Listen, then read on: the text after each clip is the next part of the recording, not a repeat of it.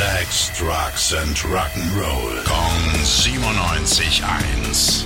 Rock News. Ordentlich viel Rock bei den Golden Globes. Am 7. Januar ist es soweit und unter den Nominierten sind für den Best Original Song ein paar echt bekannte Rockgesichter. Unter anderem mit dabei Bruce Springsteen, Lenny Kravitz, Jack Black und, ich muss sagen, ein Guilty Pleasure Song von mir hat es auch auf die Liste geschafft und zwar der hier. I'm just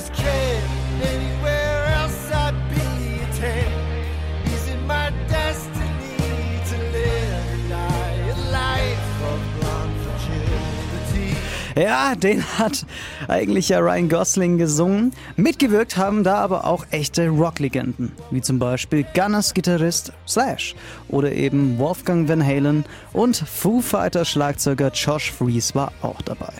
Und dann hoffen wir, dass am 7. Januar doch mal die Golden Globes in die Hände von echten Rockern gelangen. Rock News. Sex, Drugs and Rock'n'Roll. Kong 97.1.